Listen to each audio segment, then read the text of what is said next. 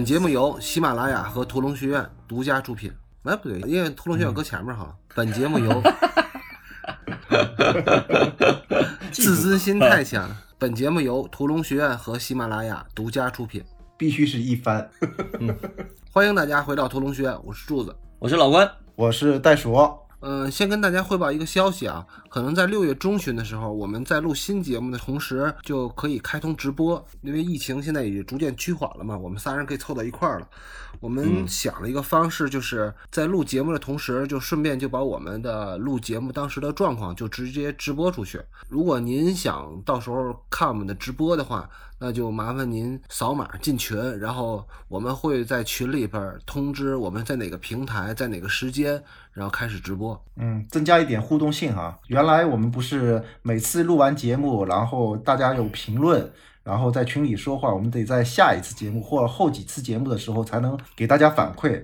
如果有直播的话，那就方便一点。对对对对对，这样互动性更强。因为我们那个录节目肯定是有延时的，比如说我们这一次录两期节目，然后分成两周来播的话，那就是半个月之后的事了。等我们在看到您的评论的时候。其实都已经忘了当时我们说过什么了。对对对对，所以如果开了直播呢，就是在我们录节目的间隙，我们可以看一下大家的评论，然后大家如果觉得我们哪说的有问题，或者说的不好，或者说没说清楚的地儿，我们可以接着再把它解释清楚。作为一个高颜值学术类的娱乐节目，我觉得我们应该在直播才能体现出我们的三条特点都能发挥出来。因为现在听友们总觉得我们这个节目是属于一个娱乐节目或者是一个学术类节目，其实我们最开始想做一个学术类节目，后来被大家定位成一个娱乐节目。那我们。其实还有一个很重要的特点，就是高颜值的一个团队，所以说能把这三条优点都充分发挥出来，所以我们决定还是搞个直播，让大家更多维度的一种娱乐体验啊。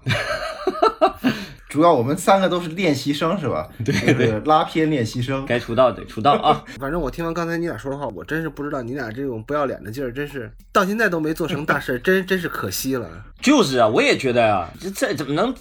哎呀，命运不公，天妒英才，他妈的中年危机加上那个，哎，加上这几个词儿整一块儿还挺好的，我觉得。下边咱们要说这场戏，也是蕴含了特别多的意味的一场戏啊，是在呃四十六分整到四十七分五十七秒，就这场戏啊，我觉得是一场特别考表演的戏，就是韩琛在自己的这应该叫会所吧，我不我不太了解这个娱乐设施啊。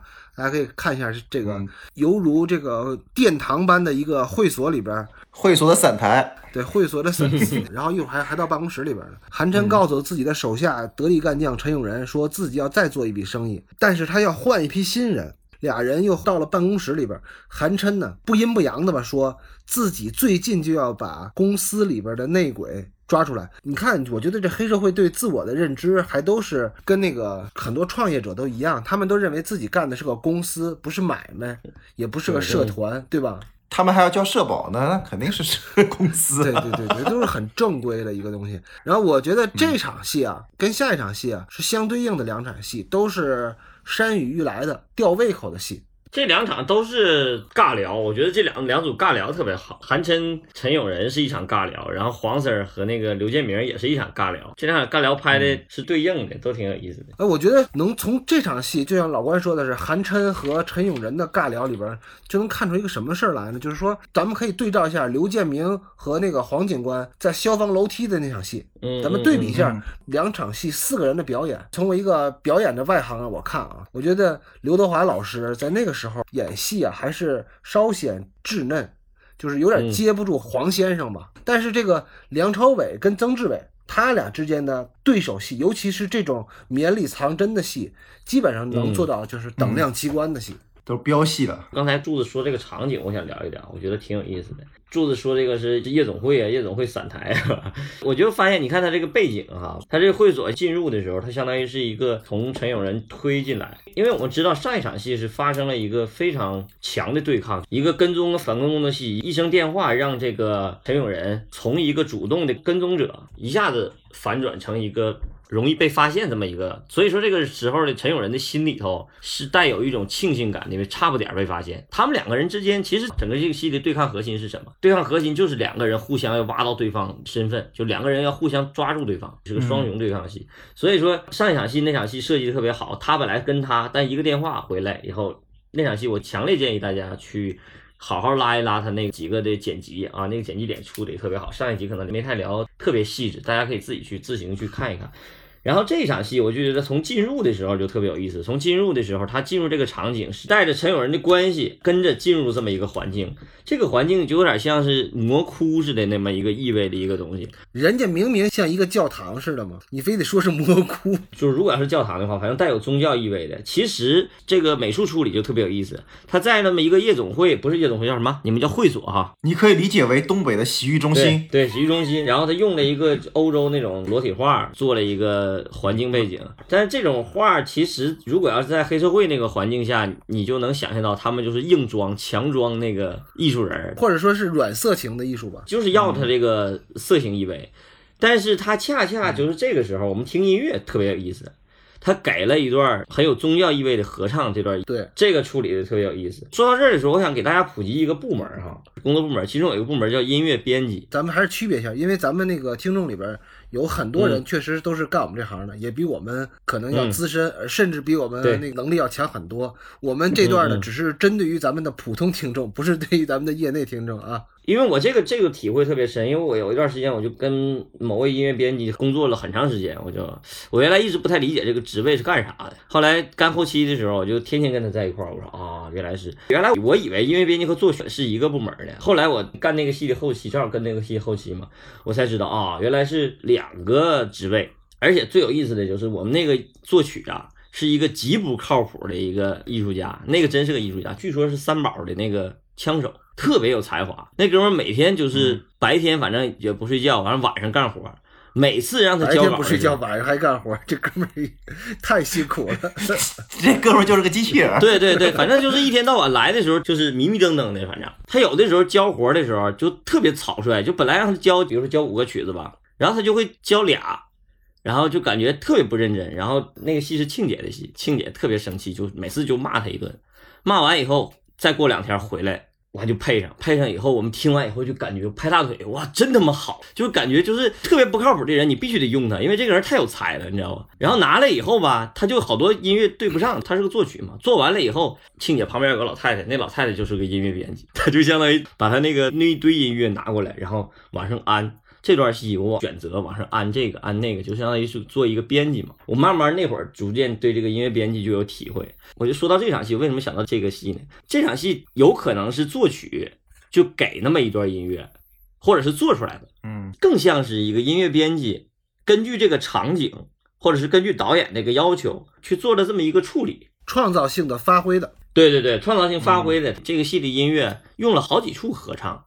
有女生合唱，男生合唱，有带有宗教意味的。这我插一句啊，《无间道》包括后边那个《再见警察》，包括他最后那个苏格兰风笛的，它其实都是源于西方的宗教音乐。这个后边咱们接着再说。这也就是印证了老关刚才说的，就是他这好多配乐其实都是改编自一些宗教音乐的，就是重新编排的。这个意味就挺有意思。本来是一个相对来讲挺有色情意味的一个场景，然后再配合了这个画面，然后再配合他这个情境，主要是配合这个陈永仁这个心理内心，然后这样这一场戏看起来仪式感和这场戏的就这种感觉就会特别强烈。我觉得这场戏处理特别有意思。但这个音乐编辑这个事儿啊，其实看导演吧，嗯，有些导演对音乐的要求不一样，跟懂不懂音乐还有关系。嗯，有些导演给作曲的时候，他直接就会给出入点、出点在哪儿，因为定点以后开始进音乐。有些导演是这样的，嗯，然后从这个点开始，我要这样的一段音乐，然后从这个点就出来了。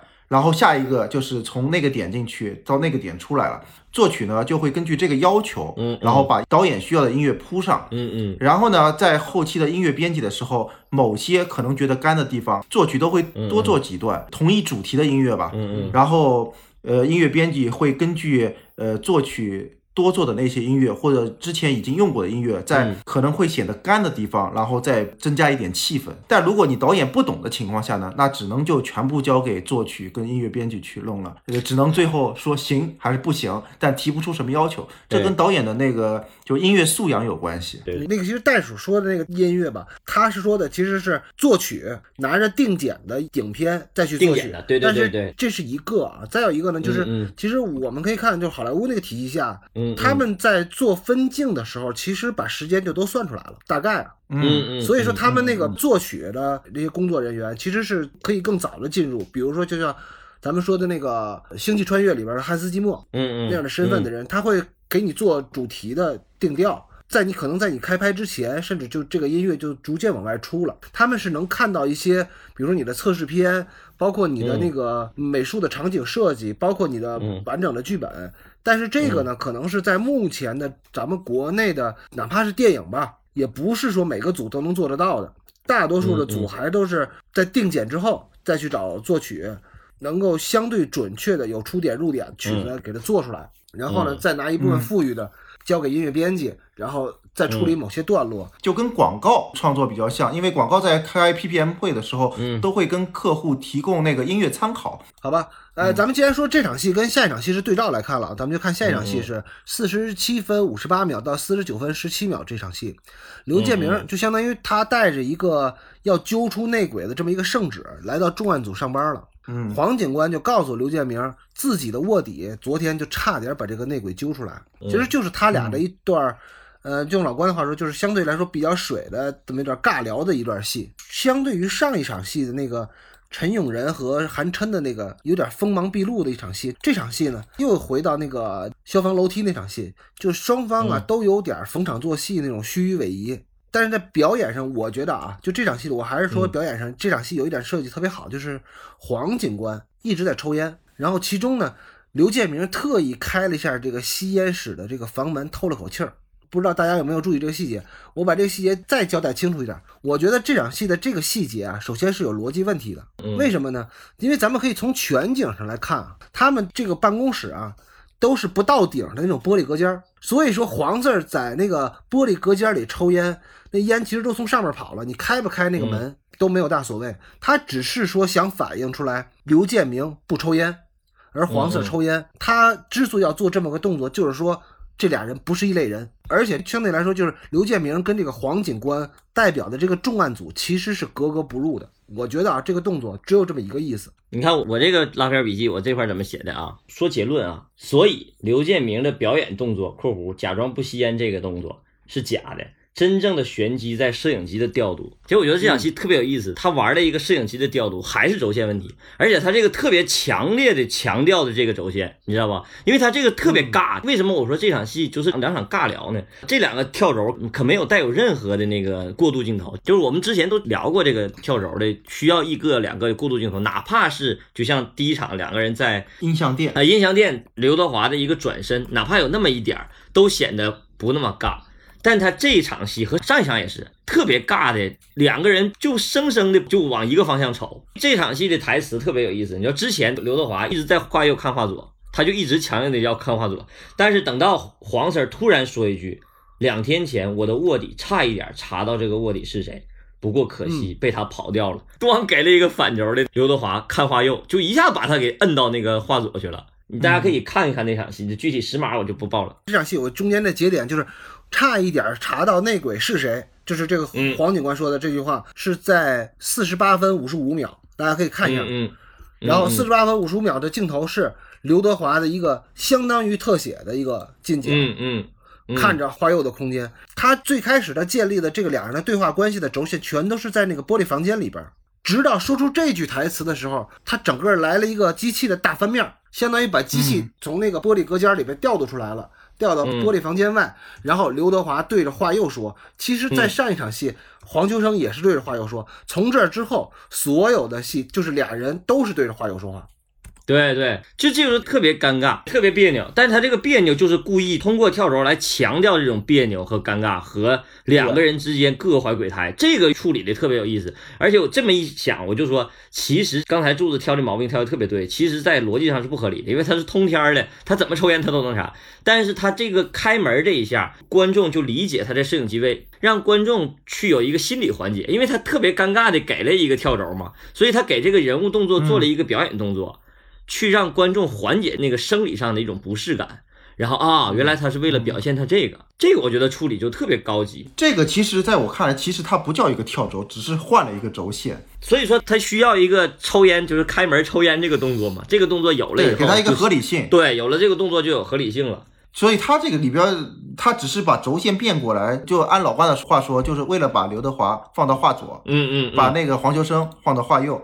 然后这一场我还想说的一个就是，整个房间都是白衬衣，嗯然后刘德华又穿了一个黑西服，对吧？这也是另外那个导演跟那个偏执狂一样的一个坚持在里边，嗯就是好人跟坏人在一块儿区分开来，一黑一白。嗯。然后我还想说的一点就是，这一场其实我觉得有一点点，我觉得他应该往另外一个方向拍的一个点是什么呢？就是你们还记得在那个消防通道的时候，嗯黄秋生的表演是什么？是若有若无，让观众感觉黄秋生知道，呃，这里边有不对劲的嗯，并且有点怀疑刘德华，对吧？嗯然后在那个监视韩琛那个临时指挥部里边，嗯黄 Sir 特地很奇怪的、不合情理的走到刘建明的面前，嗯嗯。然后让刘建明一抬头，形成一高一低，又有点怀疑他，让观众感觉是这种感觉，对暗示。然后这一场黄 Sir 在跟那个刘建明说，我们前两天其实差一点查到内鬼的那句话的时候，我感觉应该让那个黄 Sir 眼睛还盯着刘建明看，这样的话可能给观众那个心理的意味又加强一层。但是他怎么拍的？他没有，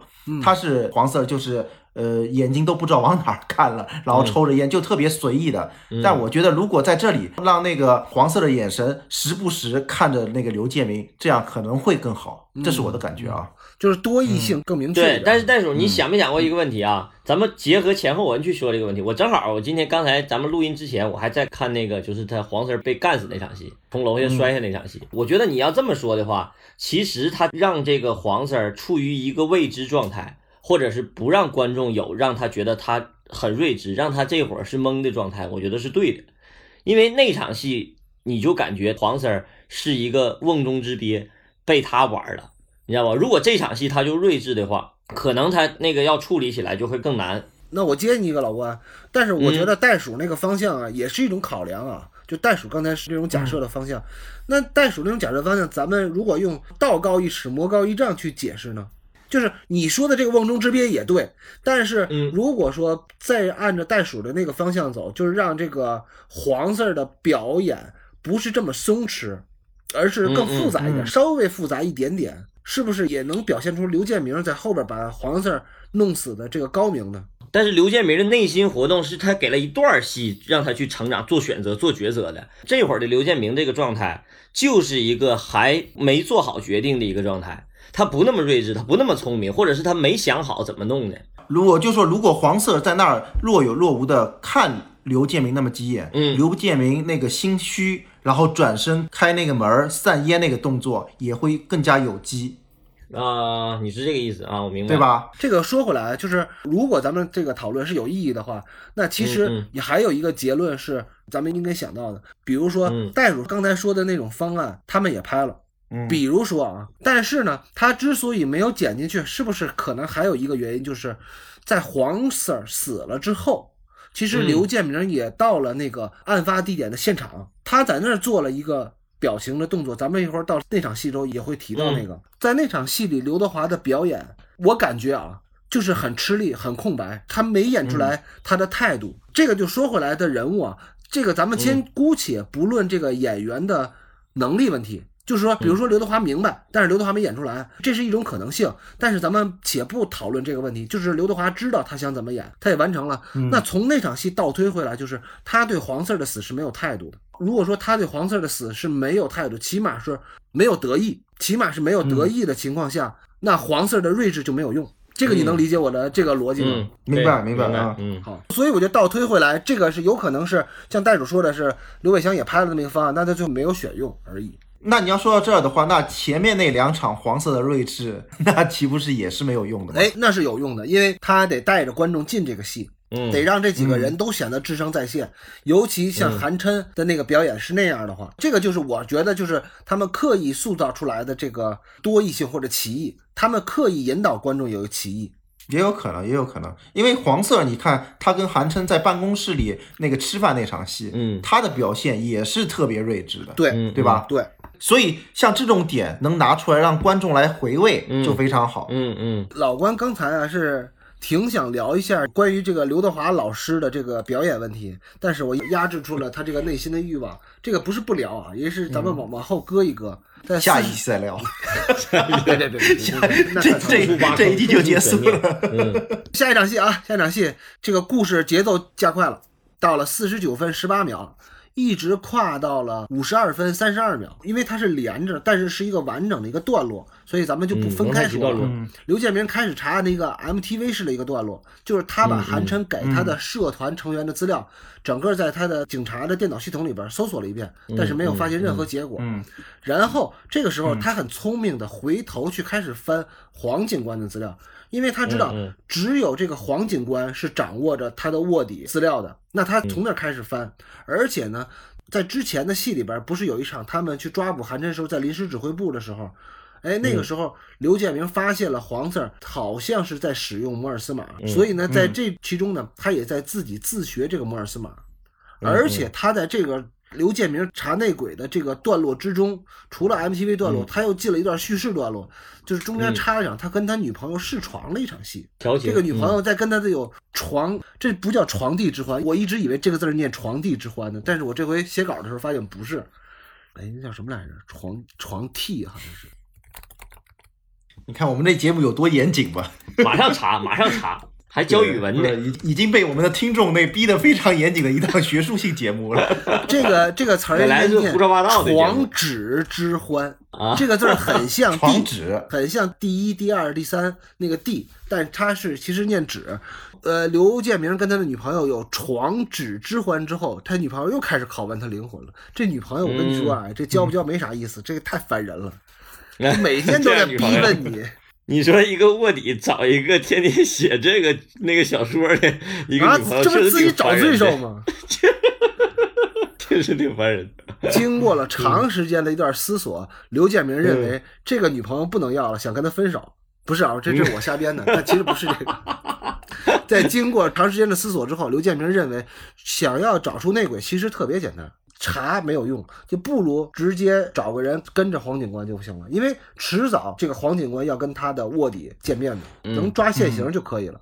嗯，所以在这个段落，哎，他就结在哪儿呢？就是他派大 B 去监视黄警官。其实从这一场刘建明开始升职嘛，嗯嗯开始查各种信息的这场戏开始，他的戏份越来越多，嗯，对，已经超过了本部电影获得最佳男主角影帝身份的梁朝伟。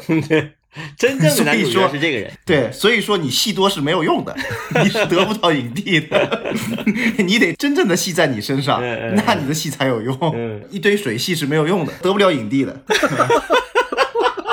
我跟你说，你这句话要让刘德华老师听见，刘德华老师得气死，你知道吗？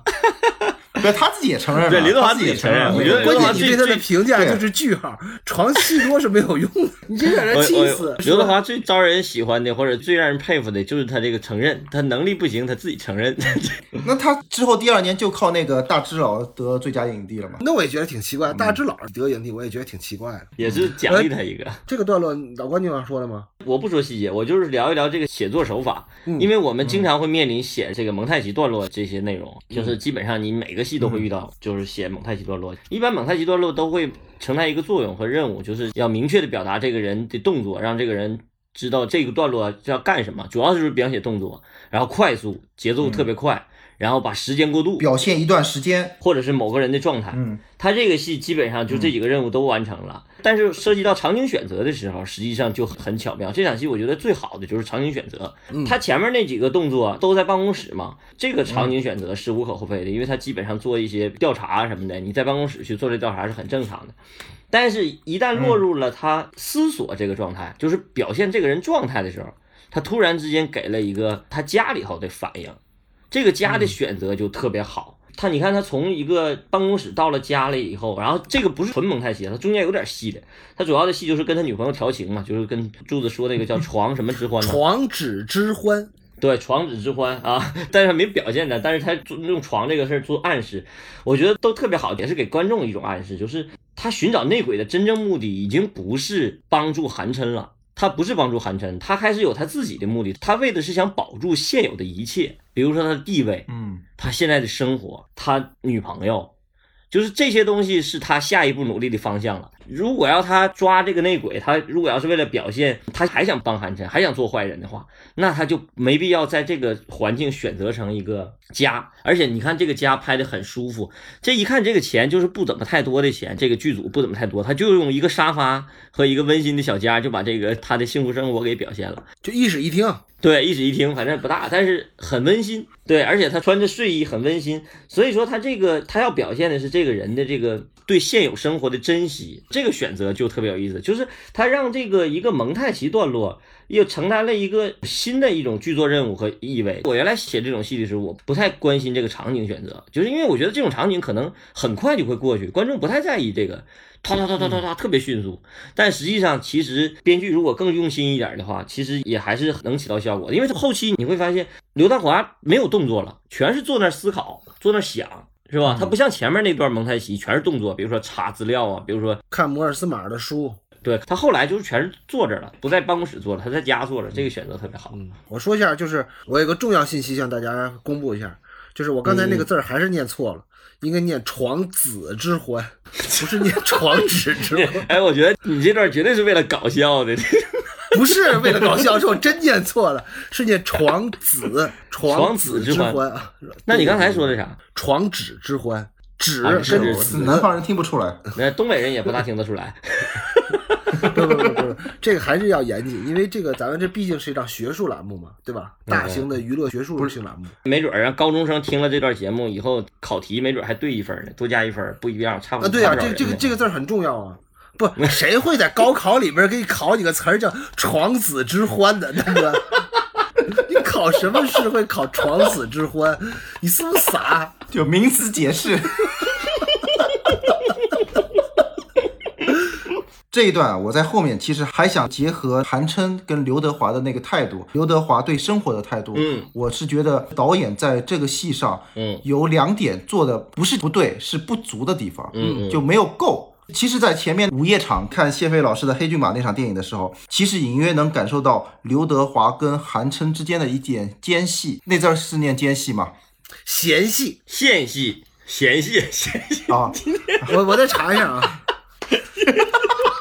真的被听友朋友们都吓着了，什么话嫌隙？你看还是我最有文化。我刚才印证的是这个这词念嫌隙。韩琛跟刘德华之间的一点嫌隙。嗯，韩琛已经发现刘德华没有全心全意的为他服务，而刘德华呢，因为他以后有一个光明的未来，跟一个温馨的家，有一个床子之欢的家，然后呢，他其实也想做个好人。就从做个好人这一点上，我是觉得。导演在这块儿可能做的不太够。我先说这一个观点吧。嗯，我觉得韩琛为什么死这个设计有点牵强。嗯，为什么牵强？是因为戏做的不够，刘德华的压力不够。你的意思就是说，韩琛没有要逼死刘德华，刘德华的反抗就不足，他杀韩琛的力量就不足。首先是韩琛没有逼刘德华，对他的刘德华的威胁不够大。第二，刘德华跟那个郑秀文之间的情感的积累不够。嗯嗯，如果是他俩的关系积累更多的话，那刘德华为了保住现在美好的生活，为了跟韩琛去个开，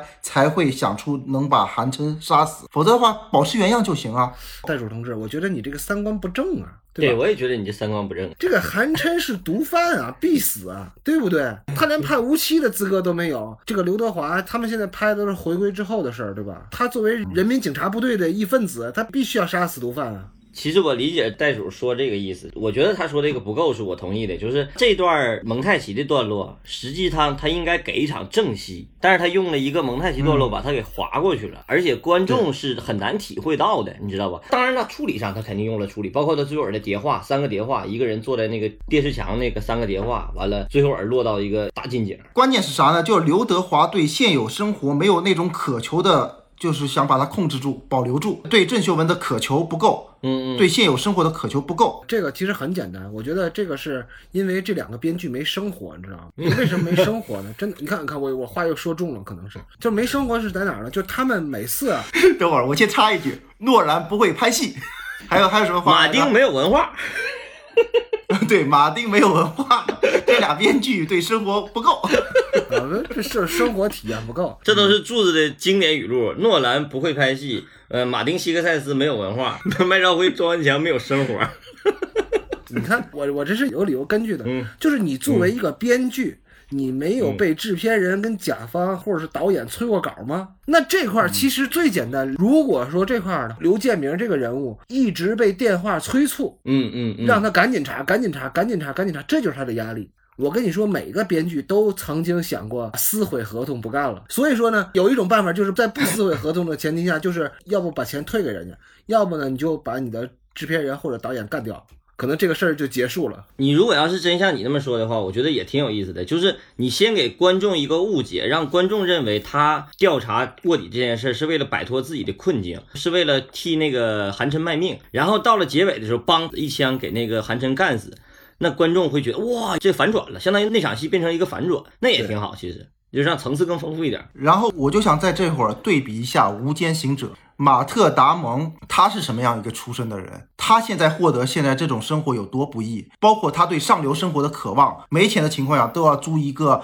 有景观的大房子。对，咱们说回来了，就是咱们仨在对那个《无间行者》咱们私下讨论的时候，你在《无间行者》里边那个金顶的那个，好像是他们那个州议会的那个金顶大厦，之前出现好多回，，那个意向性就特别明确，因为马特·达蒙那个角色就志存高远，他的目标是那个金顶建筑，是那个州议会，嗯。所以说他干什么事儿都是有可能的，嗯，别他妈挡我道。儿。对，嗯。但刘德华在这儿就没有别挡我道这事儿，都、嗯。就这就是跟韩琛的关系。还有一个在《无间行者》里边，他们的女朋友嗯。是怀孕了，他们的女朋友，他们的女朋友、对怀孕了。这里边郑秀文跟刘德华的关系也没有塑造着那么亲密，只是滚了一下床单，床子之欢，而且只有一次。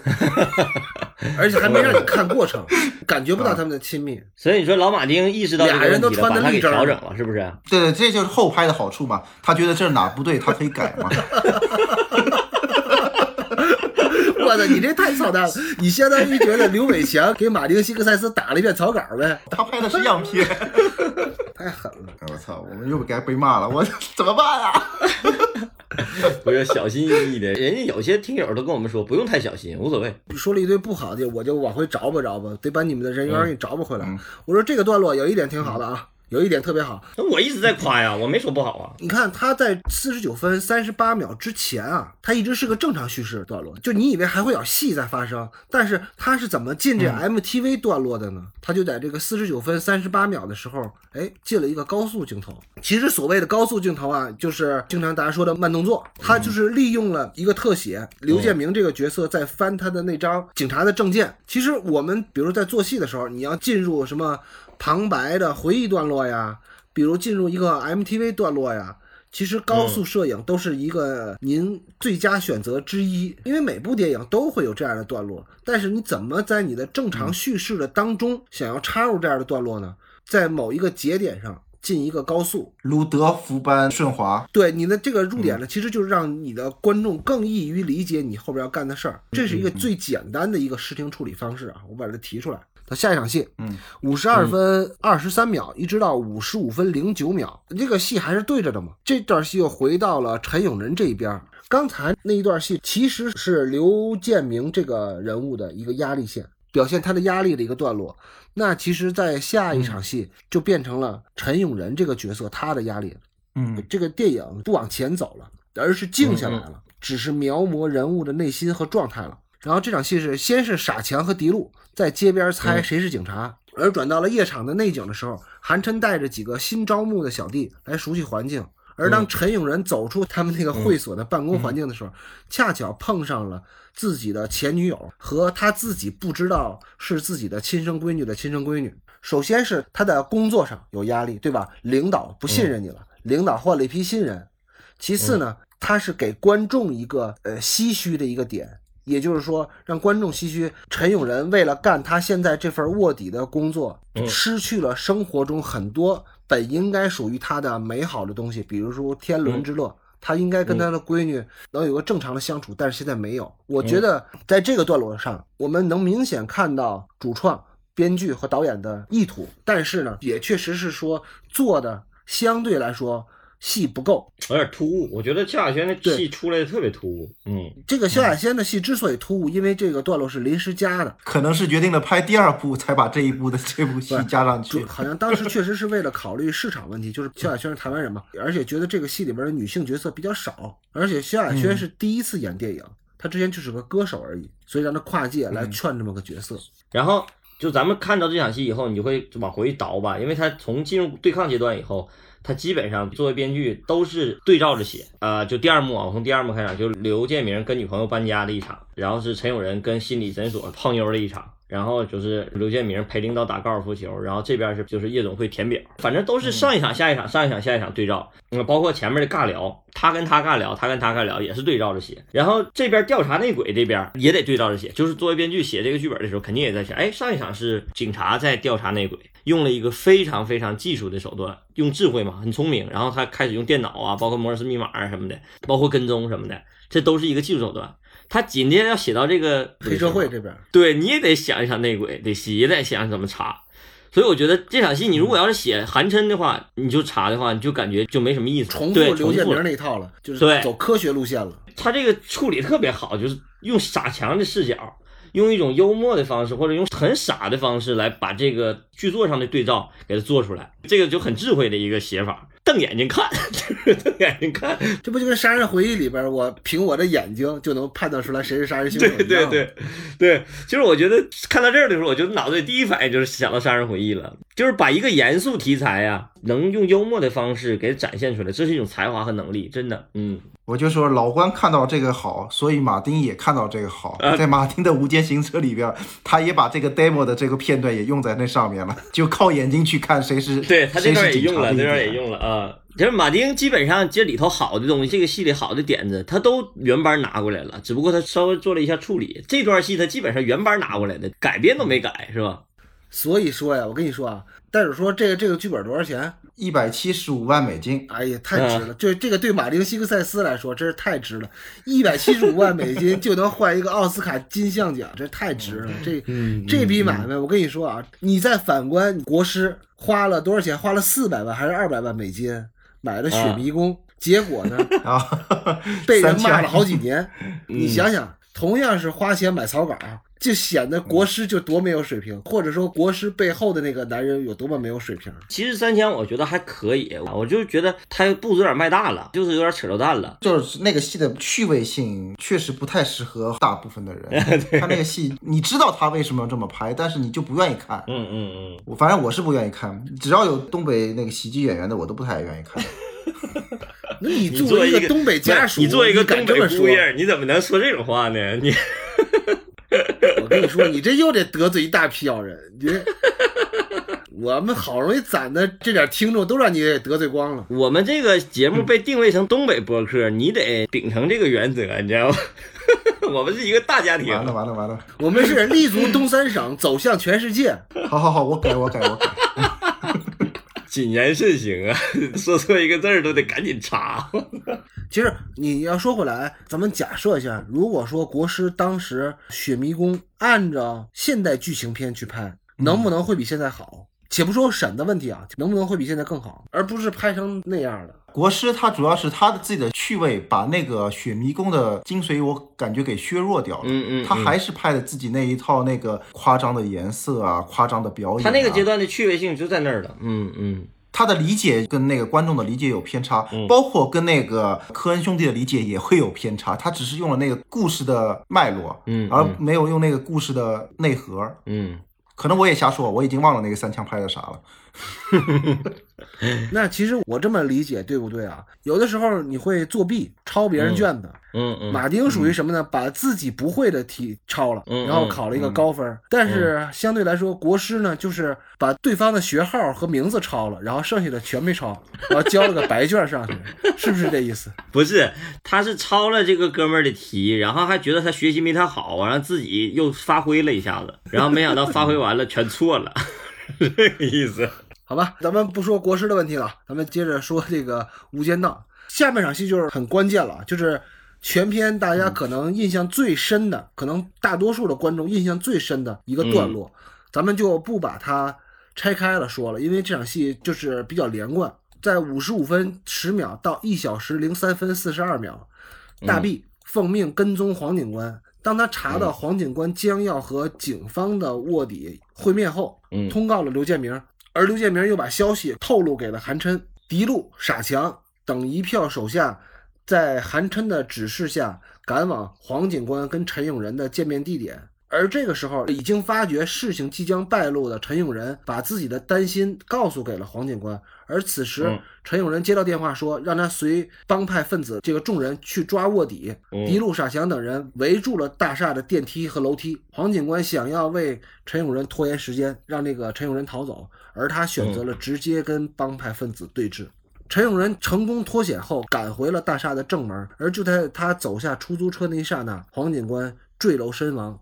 警方和帮派成员展开了枪战，枪战中狄路身亡，而傻强驾车拉上陈永仁逃走了。这是这个黄警官之死的这个整个这个段落。最经典的战士警察段落。这场戏我还想说的就是美版的《无间行者》拍的比这个好，嗯嗯嗯他因为他把那个故意报错楼号，嗯小李子还去对了，嗯就相当于他把那个人家本来就是一个九十分的卷子，嗯改成了九十五分或者九十八分了。嗯嗯，就这里边的那个情节做得更复杂、嗯更好。这场戏我一直不太理解。其实这场戏是很经典的、也很好的一场戏啊，拍的也很好。但是从剧作逻辑上，我觉得有一个大 bug，是我到今天为止我也没太理解的，就是呃，如果陈永仁和黄 Sir 见面，只是为了说那一句话，或者两个人只是为了交流一下那个信息，就是我有可能被抓到了，就这么一个信息的话，那他们为什么非要见面说？因为他们俩之前是打电话，在地铁里也打电话说了。因为我们知道上一次他们在天台见面是两个人必须见面的，因为他给了他一个很重要的道具嘛，就是那个传递信息那个窃听器嘛，还有送他一份生日礼物。他两个人是有物品传递的，所以那两个人的见面就显得很必要，你知道吧？嗯，但这场戏，我觉得不光是导演交没交代，或者是编剧是不是之前写过，但是他这场戏没有交代他们两个人的见面的必然性，这个我觉得是一个大 bug。就是如果这场戏这么重，这就可以回到上一场戏，就是呃，这个戏可能问题出在陈永仁的身上，上一场戏陈永仁的处理上，就是陈永仁为什么在这个时候非要去找那个黄 Sir 去见面，这个其实是可以稍微加一点内容的。对吧比如呢有没有给他一个理由哈？比比如比？如说，就是这个时候的时间点，比如他吃面条那场戏，后景那个韩琛带着几个新小弟进那个屋，他说的内容是介绍环境那么一个内容。他如果那场戏的那个介绍环境那个内容，如果换一句很重要的一个信息的话，比如说地点，对，或者说是一个很重要的道具的话，然后他拿这个道具，然后或者是拿了一个重要信息约黄 Sir 见面，那这个去见面的合理性就有了。他被抓，合理性出了问题，也不会有现在这个看起来就是这两个人就完全是被耍了的这个状态。那马丁·西克塞斯抄作业，他也没有把这个段落抄明白啊。不是，但是我觉得袋袋鼠说那个改的确实好，就是他把楼号故意报错。这个反正可能很多观众不太在意这个了，因为这场戏拍的确实精彩。对，他就想划过去。这个其实就这段就很简单啊。嗯老关挑这个毛病有没有道理呢？有道理，重不重要呢？嗯不重要。嗯为什么说不重要呢？嗯就是这个戏走到这儿了，就必须得有一个人死在这个陈永仁的面前，嗯而且是对他生活最重要的一个人，这个戏戏剧的构成才能成立。因为这个不是通向他最重要的那个双雄对决的那场戏。如果说刘建明跟陈永仁的见面是逻辑不成立的，那个就是重大的事故。但是如果说这场戏黄警官和陈永仁的见面是没有那么强的逻辑根据的话呢，能不嗯能划过去？是可以划过去的。我不是说替他辩白啊，但是如果你没有好方法去解决，那这个戏也不能卡在这儿，对对吧？这个这场戏是是个必备这是一场景真实的情况。因为你必须得让这个陈永仁进入一个死胡同。什么是陈永仁的死胡同呢？就是断了他的退路。对，知道他是卧底这个唯一的一个信息源，把他给灭掉，这个人才能走到一堵墙，走到一堵墙，这个故事才能走到高潮，然后才能让他真正的去面对刘建明，才能让这两个人真正见面。所以它是个必备场景。他是为了这个戏剧目的来做服务的，对对对就必须要到这个点。对先有了这个点，然后再设计前面的那个，前面那个没设计好，也就划过去了。对对对对对，就说回来，就是刚才老关提了一个建议啊，比如说陈永仁上天台跟那个黄四儿见面，能不能带个重要道具上来，或者说不重要的，嗯或者说根本就没有告诉观众是什么道具，嗯有没有用？我觉得是有用的。就那样改嗯可能会更好一点。但是那样改，这场戏戏剧性就会减弱，而且会给后边带来一系列的逻辑问题。嗯就是那个道具又会被提得很高了。所以说嗯，与其你到后边去让他给你制造麻烦，不如就不要那个重要的道具，干脆就划过去就得了。因为那样呢，就看这场戏更干净一点。这个逻辑漏洞肯定也是在拉片的过程中才会发现的。所以说，有的时候我们拉片的目的啊，真的不是为了挑人家毛病，我们是为了学习。为什么会这么说呢？就是有些作品是真的不经拉的，就是你稍微拉的话，你就会发现漏洞百出。但你说人家好不好呢？人家还是优秀，还是好。我们拉片不是为了挑人毛病，是为了体会这个创作者怎么创作的这个东西，然后从人家那儿学到的这些方法。他怎么划过去的？这些东西也是可以学习的，就是包括这个划，明明有逻辑漏洞，但我们给它划过去，这个也是非常值得学习的一个方法。因为创作上经常会遇到这种问题。这里边的逻辑漏洞其实还有很多，嗯嗯，就比方说黄四儿从楼上掉落以后，嗯给的镜头是林家栋看到那个黄四儿被弄死了，嗯嗯这里边的第一个反应就是林家栋在这儿就开始对韩琛的手下开枪了。嗯嗯嗯，那他是一个卧底身份的话，他不应该就在这会儿冲在前面开枪，嗯嗯嗯，对吧？这也是一个逻辑漏洞，这也就可能是林家栋到那会儿他还不知道自己是个卧底，对对对，这里边也是有逻辑漏洞的。对对对对对，嗯。所以有的时候逻辑就为了这戏剧，因为这场戏的戏剧性太强了，就逻辑在这时候必须得让位。关键还有一点就是，观众看到最后发现林家栋是卧底的时候，其实已经忘了前面那场戏是谁开枪的，早就忘了，对对对，就知道是一场枪战。嗯，所以这就是技巧嘛。就是这场戏啊，咱们还是要着重说一下很多细节啊，因为这场戏毕竟从某种意义上来说，黄警官坠楼身亡的这场戏，应该是嗯华语电影的经典段落之一吧。对对对对，也就是在一。小时零一分十三秒，黄警官嗯坠楼砸在出租车车顶上，然后气绝身亡。陈永仁嗯被惊呆了。嗯，咱们就是必须得嗯得说一下这个梁影帝梁朝伟在此处留下了华语影坛最著名的表演之一，就是梁氏五头悲痛法。嗯，梁氏五头悲痛法，这个形容真好。然后此时响起了一首哼唱的那个配乐歌曲《再见警察》。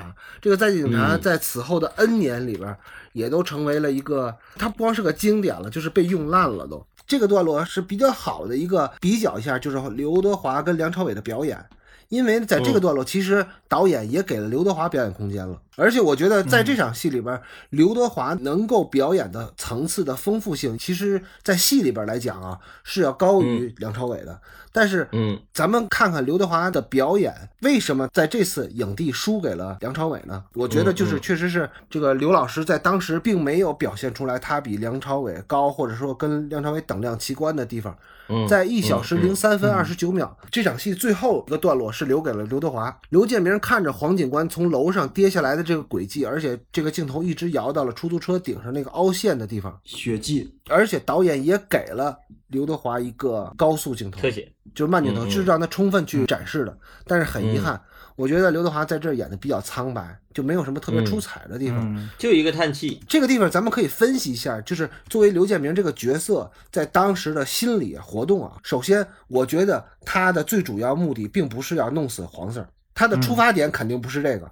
所以说呢，如果是黄四儿坠楼身亡死了，卧底还没有查出来，这些其实都不是在他的预料之中的。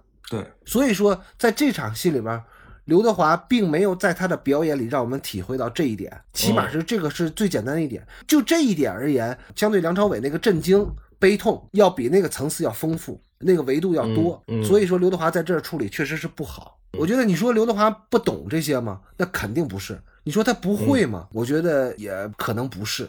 可能刘老师就是没琢磨到位。确实是怎么心有余而力不足。我觉得这就是天分，就是天分。他是努力型的演员，有些这演员就是很笨的，有些演员就是很聪明的。就是刘德华自己都承认嘛。就我看过一个，就是刘德华的采访，好像是《鲁豫有约》还是什么，反正是鲁豫采访他，就问他说：“你觉得你是一个什么样的演员？你能走了这么多年常青树了多少年？二三十年了，我还是在一线明星。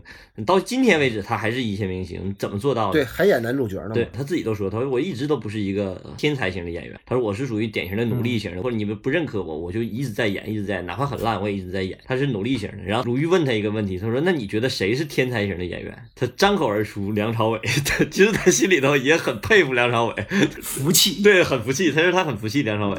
然然后紧接着不是关键，他很气人，我觉得他不是服气不服气的。不得不服。咱们分析刘德华啊，嗯，你说刘德华嗯钱不够吗？我觉得不是，肯定是。不是不是嗯他之所以这么玩命干活，这梁朝伟好几年拍一个，或者一两年拍一个戏，嗯。闲的不行，该得奖的时候还是梁朝伟的那评价地位要比他高。我又复述一下那段对话啊，当时是我觉得，哎，他心里是真服气。然后紧接着鲁豫又问他，那你觉得那个他是天才演员，你就不是？你觉得什么样的演员是天才型演员？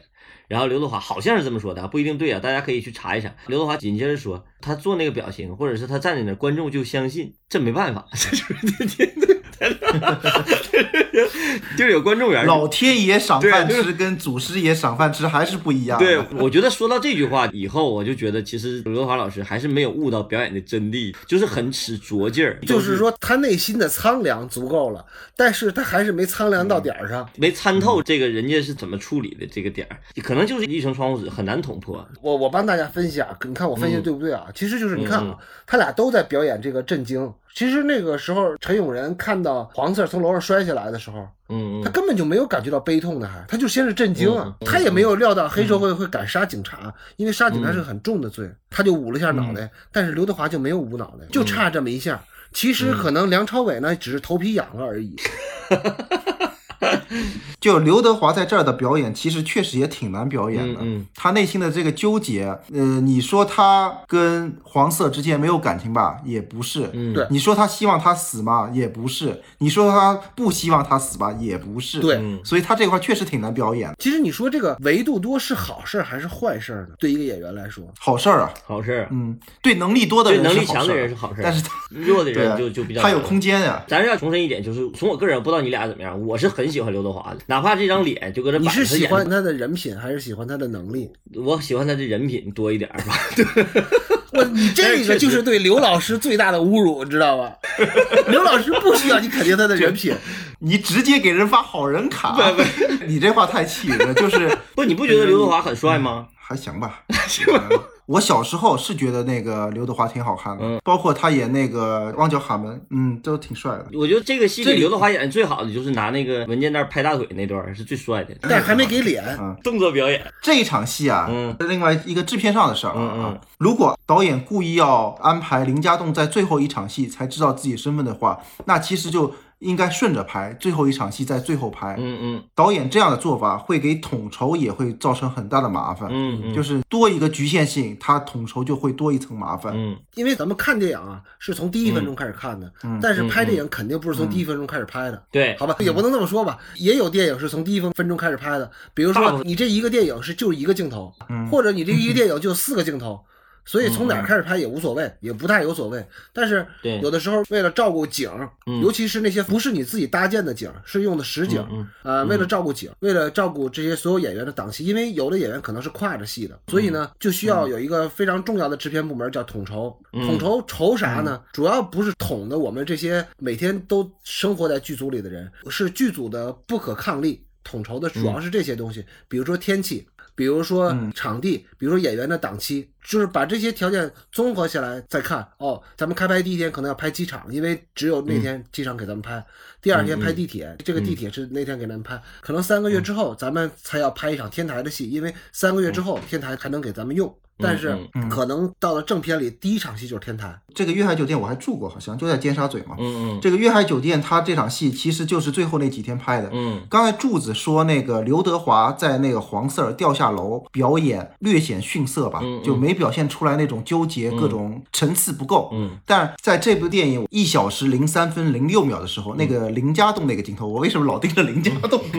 林家栋那个表演就非常好，他拿着枪。慢慢靠近已经死在出租车上那个黄色的时候，嗯，这个镜头，如果你再看这个电影，再回想起他的身份，嗯，然后再想象他这个镜头为什么导演在林家栋不知道自己是卧底的身份的情况下，给他安排这么一个镜头，嗯。就很有意思，嗯。啊。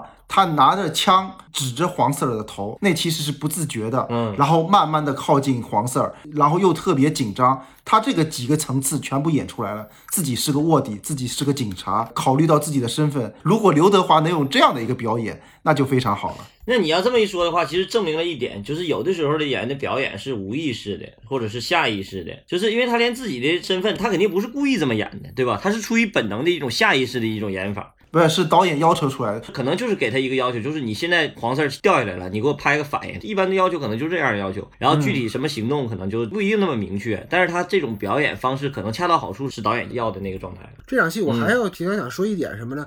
这场戏是全片里唯二的两次枪战比较激烈的戏。再有一场戏呢，就是这场戏是黄四儿的死，然后再有一场戏呢，就是韩琛的死，比较激烈的对战的戏。就这段的枪战戏，我觉得啊，你作为一个商业片。枪战对于警匪片来说是必备场景嘛，是很难避免的。就是你想躲也躲不开，对吧？你制片人也会要求你加的。就是我们比如说在经常写戏的时候，说你这个戏写的不够商业，你得写一个中国人跟外国人打架才够商业，或者说最好打日本人，对吧？如果不是日本人，那就得是美国人。反正就是他会要求有这么一个东西。我觉得啊，以当下的眼光来看，这场戏是完成了任务了。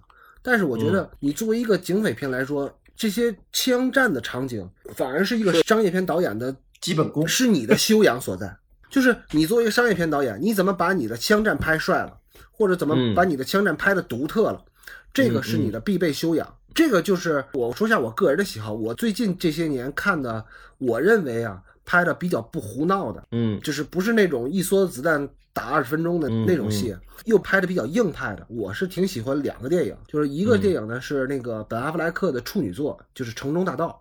然后还有一个呢，就是去年还是前年的片子叫《贼巢》。《贼巢》的编剧我一说，就大家就知道，《贼巢》的编剧和导演是一个人，是那个叫克里斯蒂安·古德加斯特。这哥们以前一直是在做编剧的，《贼巢》是他第一部导演的电影。他是《伦敦陷落》的编剧啊啊，这个可能大家都知道了。其实你从那个《伦敦陷落》就知道，他是一个比较硬派的一个动作片的编剧。但是他要转成做导演之后呢，我觉得《贼巢》他能拿到一个很好的成绩。这个很好的成绩的表现就是他能拍《贼巢二》。那个《贼巢》那个电影在故事上来讲都非常老套，也非常常规，没什么可说的。但是他在拍枪战戏的时候那种强悍劲儿和那个硬度，嗯，是他非常独特的。我觉得这个有点像咱们这边的丁晟导演。咱们理智客观的分析一下啊，嗯，丁晟导演他能成为一个标杆式的导演，他的独特性就在于他的强度。他有一个自己的一个风格，他哪怕拍动作戏，他有一个特别独特的风格。那这个风格是什么呢？并不是他拍文戏拍的多好，就是他在处理这些动作场面、这些枪战的场面的时候，他的那个风格。我觉得这是一个商业片导演的一个必备素质，因为你不可能把你所有的戏啊，尤其那些枪战戏都设计的像杜琪峰的枪火那样，都是那个反造型。对。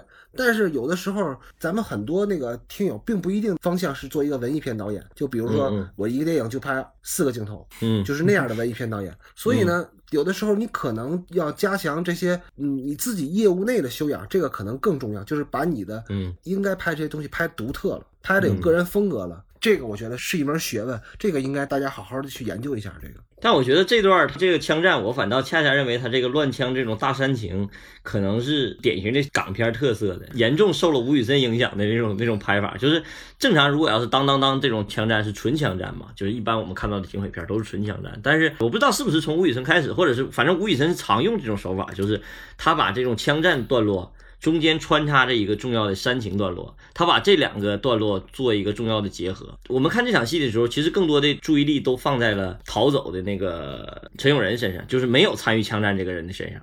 所以说，这个时候的枪战就变成了一个背景。真正展现的是这个煽情段落。我一看到这个段落，第一脑子想的就是《喋血街头》啊，《英雄本色》啊这种气质的东西。就是吴宇森常常用。最开始我们聊到港片的时候，好像没太聊吴宇森，是吧？但是确实，吴宇森也影响了一大批的整个香港的电影风格，包括他把这个风格带到了好莱坞，好莱坞也开始应用这种风格或者是方式去处理、去拍这种。就是带着情绪去开枪，带着煽情的感觉去拍枪战激烈的戏，对，就很浪漫嘛。他就把那个港片这个浪漫主义这种。气质带到了好莱坞，这好莱坞也学到了这个东西，挺有意思的啊。好，再接下来一场戏啊，针对就是黄警官的死带给两方面的势力的一个冲击，其实就是由黄警官的死荡开了一些波澜的一场戏。因为它这个是两个部分嘛，咱们都把它归为一个段落，咱们就不是一场戏啊，是在一小时零三分四十三秒到一小时零七分三十八秒。先是警局里的一场戏，警局这场戏就是众人在电视新闻中看到了黄警官的死讯，嗯然后这个时候众警官有一个反应，就是大家都很悲伤嘛。我这插一句啊，就是大家可以注意一下，就是重案组的这个重警官，他是一股形象，他不是一个形象。就这股形象啊，是导演刻意的做了一个反复的使用，而且他这个反复的使用所针对的人就是做给刘建明的这么一股势力。因为大家可以想一下，呃，刘建明第一次他以那个内务部的查内鬼的身份进入重案组的时候，所有人都是对他有一个审视。对对然后接下来呢，当刘建明的跟踪黄四儿的行动导致害死了黄四儿之后，刘建明在重案组里成为众矢之的，所有人都很烦他。嗯但是当刘建明因为成功的击毙了韩琛，他再次回到重案组里边，他得到的是重案组所有同仁的掌声。所以呢，咱们可以注意一下，就是这些众警官，虽然他们都是怎么说呢，是群众演员嘛，但是他们代表了一个情绪，所以我觉得嗯他这一点是做的特别好的。然后过了这场警局内的戏，就是切了一场开车的戏，也就是傻强开着车，感觉他应该是想带着陈永仁去跑路避风头，所以他们俩感觉是往郊区开嘛，就不是在城里嗯了。等于是傻强在这场戏里边把之前戏里没有交代的部分用台词给填补上了。他告诉陈永仁，如果韩琛知道他没有出现在抓卧底的现场，那陈永仁就死定了。而这个傻强又说了一堆关于按摩小姐的废话之后，中枪的傻强就把车开下了车道，在临死前，他还在教陈永仁如何辨识谁是警察。就这个点，他就把那个傻强这个人物的剧作作用给用到了极致了。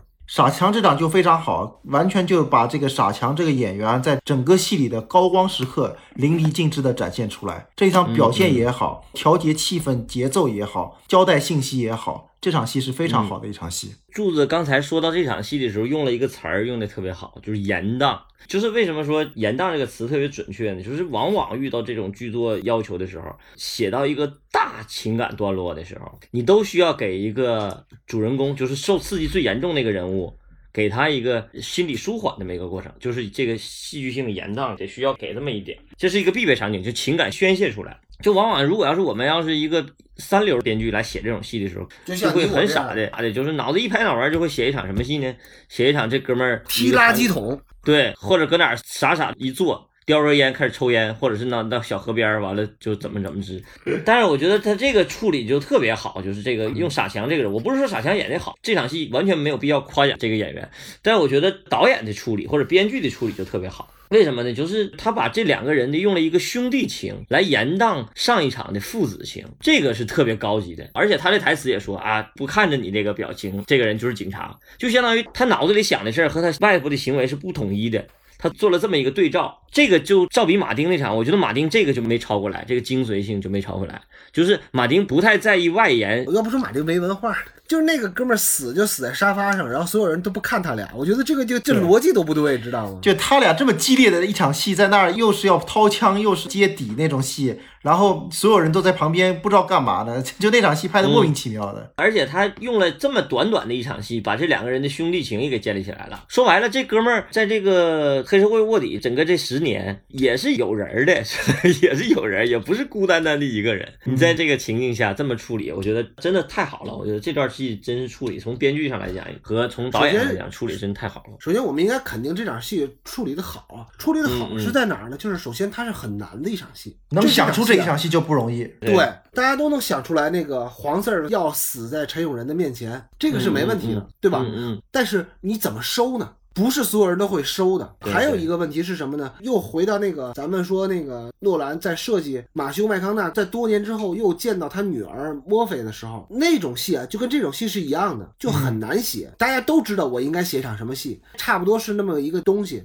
但是呢，你又不能让你的主角直抒胸怀，因为直抒胸怀就是洒狗血嘛。就像老关说的似的，到河边去喝点酒，抽点烟，然后喊一喊发泄，就跟那个周星驰站在海边喊努力奋斗一样。嗯你又不是喜剧，对不对？你不能那么干。但是呢，你又不能回避这个问题，嗯你回避了，就等于你把观众的气儿给压住了呀。嗯观众的这个情绪疏解不了，那那就不行。所以呢，我就觉得他走了一个偏门，另另外的一种感情来延宕他的之前的那种感情。他用另外一个人的死的冲击力去削弱上一个人的死的冲击力，但是嗯这个情感是延续下来了。我觉得这个嗯就设计的特别好，而且咱们还要对比一下，就是说什么呢？咱们又说回小丑，那个小丑的踢垃圾桶，嗯跟这个是一个意思。其实，嗯就你的情绪做到高级的抒发情绪，不是说是直抒胸怀，而是说嗯你得找一个渠道，就像老白和他这个汽车抽屉之间的这个关系，嗯，你得找一个另外的一个旁门左道去把你这个情绪嗯宣泄出来。而且他这个宣泄还不是完全发泄出来，是他给他疏解出来了，这个太厉害了。而且这场戏那个你收尾收的也很好，就收在傻枪中枪、把车撞了，收的也很好。嗯，就这个打隔断打收在一个非常好，剪影离开。呃，一个句号嘛。其实看到这场戏啊，我就想到了一个，就是我多年前啊，可能是真是很嗯十几年前看的一本书，就是大卫·波德威尔写那本《香港电影的秘密》。嗯香港电影的秘密现在最经常让人拿出来说的一句话，就是它其中第一章的标题叫“进阶过火，尽是癫狂”。他那句话是形容整个香港电影的一个风貌的。嗯我们可以把那句话呀，就放回这场戏里边来说。其实大家有没有想过，就是过火，它确实是会像撒狗血呀、因为港片里确实有撒狗血的东西啊，嗯嗯，嗯也确实会催生这无厘头。但是呢，也会催生一些不错的尝试，就比如这场戏，你说这场戏是不是在撒狗血？是，嗯确实是。但是他这个方式就让你感觉很好、很舒服、很高级。特别是傻强说的那些台词，跟这个事儿没啥关系对，对关键是这傻强的这些台词全都是无厘头的，对吧？傻强中了弹之后不去医院，还在开着车，嗯那你说这是不是没有生活逻辑？但是对吧符合这个这都是没有，嗯，他用了一些所有的东西都是没有逻辑的，他所有的东西都是无厘头的。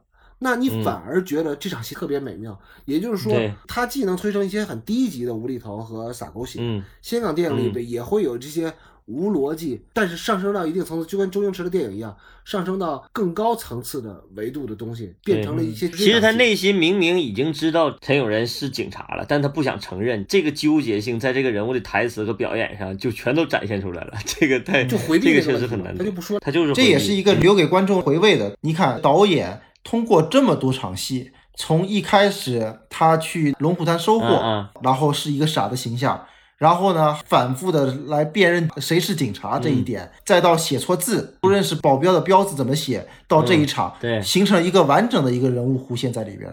就是你前面写的都不是废戏，都有用，都在这集中爆发了。对，这场戏真好。我有时候经常在想一个问题哈，一个电影节就那么几个评委，凭什么他看了几个戏以后就说这个戏是最佳编剧？这个戏，因为他也不像咱们拉片儿，认认真真把它拉一遍，基本上你看一遍就拉倒了。其实有的时候，往往这个获奖片。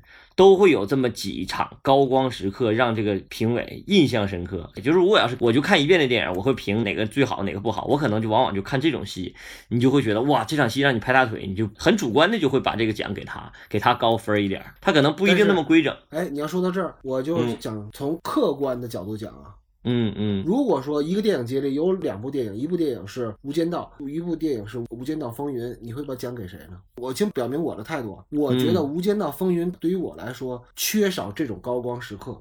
我可能也会给《无间道》。